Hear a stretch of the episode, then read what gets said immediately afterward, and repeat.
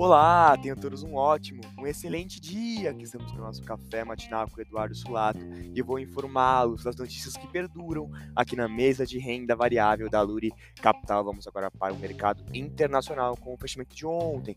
S&P 500 fechou em queda de 0,27%, DXY, que é o dólar frente a seis moedas fortes, fechou em alta de 0,16%, o sul-americano fechou em alta de 0,79%. As bolsas internacionais pouco movimentaram ontem devido ao clima de suspense sobre o próximo aumento de taxa de juros pelo Fed, ainda mais pela fala de Powell no dia de hoje. Indicadores para o dia de hoje: CPI da União Europeia às 7 horas da manhã, PIB dos Estados Unidos às 10h30 da manhã e ofertas de empregos, JOLTS, dos Estados Unidos ao meio-dia, livro bege dos Estados Unidos às 4 horas da tarde. Vamos agora para o mercado doméstico também, com o fechamento de ontem. Bovespa fechou em alta de 1,96%, dólar futuro fechou em queda de 1,75% e os juros fechou em queda forte de 3 o boato de que Alckmin pode estar encaminhado à Fazenda empolgou o mercado, junto com a esperança de que a PEC menor e os relatos de que a China aliviar aliviará a economia mais cedo com o fim da política de Covid-19, fez a bolsa subir no dia de ontem.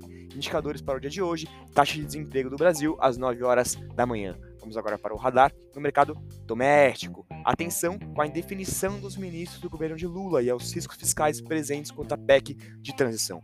Este foi o Café Matinal com a mesa de renda variável da Luri Capital. Tenham todos ótimos negócios.